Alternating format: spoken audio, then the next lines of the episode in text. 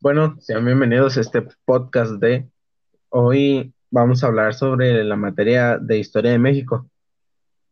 Este, en esta sala me acompañan mis, mis amigos y compañeros. Roberto. Diego. Bueno, gracias por acompañarme en este día, bueno, un ratito. No, gracias a ti por invitarnos. Gracias. Bueno, este, hoy vamos a hablar sobre el porfiriato. ¿Qué es el porfiriato? Para los que no saben, se llama el porfiriato al periodo comprendido entre los años 1876 y 1911, tiempo durante el cual Porfirio Díaz fue presidente de México durante 30 años. Eh, en este periodo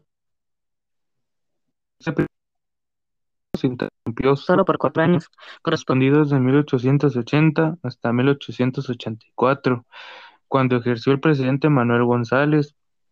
Ya con nuevas elecciones presidenciales y las mismas ganadas por Porfirio Díaz, el 1 de diciembre de 1884 regresaría al poder y a la presidencia. Si bien es cierto que durante el largo mandato presidencial del general Díaz, consecuencia de sus sucesivas reelecciones, México logró un importante desarrollo económico.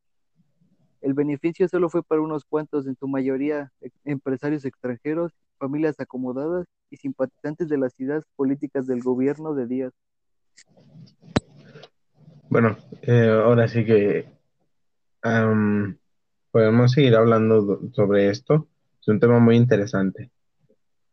Mm, sí, bueno, en mi opinión, ya que aunque dicen que fue una dictadura, hay, historiadores que dicen lo contrario, que en parte él fue el que metió el tren a México, el que empezó a modernizar la ciudad como tal y nos empezó a dar un nombre en el mundo y tuvo muchos acuerdos con Francia, que de hecho en esos tiempos en México no se hablaba inglés, sino se hablaba francés, ya debido a su importancia de Francia en México.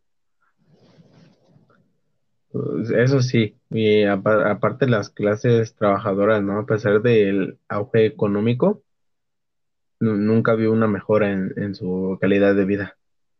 Y muy al contrario, fueron explotados a los trabajos que realizaban en las fábricas o haciendas y, remunerados con sueldos extremadamente bajos hasta la fecha, ¿no?